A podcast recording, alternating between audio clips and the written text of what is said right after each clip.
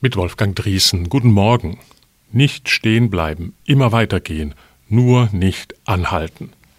Diese drei Ausrufezeichen sind mir in den letzten Monaten ganz wichtig geworden. Nicht anhalten, immer in Bewegung bleiben.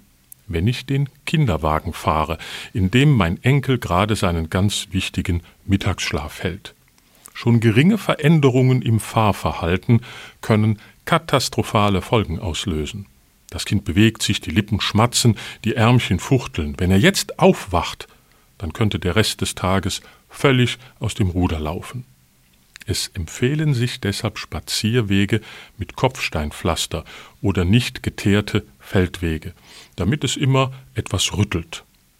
Auch sollte man möglichst in der Planung des Spazierweges darauf achten, keine Fußgängerampeln oder sonstige Hindernisse einzubauen, denn Stillstand ist ein absolutes No-Go. In Deutsch nicht gehen, geht nicht. Auch die zwischenmenschliche Kommunikation leidet. Kommen mir Bekannte entgegen, muss ich einfach weitergehen.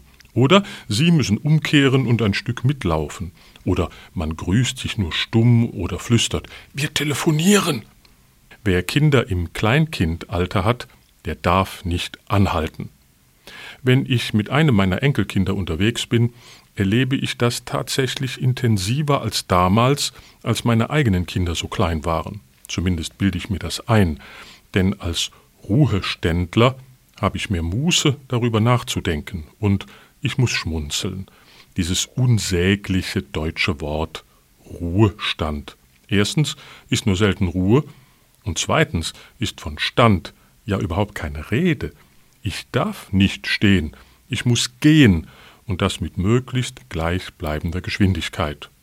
Und wissen Sie was? Es macht mir Freude. Es ist mir jetzt gerade genauso wichtig wie vorher mein Beruf. Ich muss jetzt keine Artikel schreiben und Seminare leiten.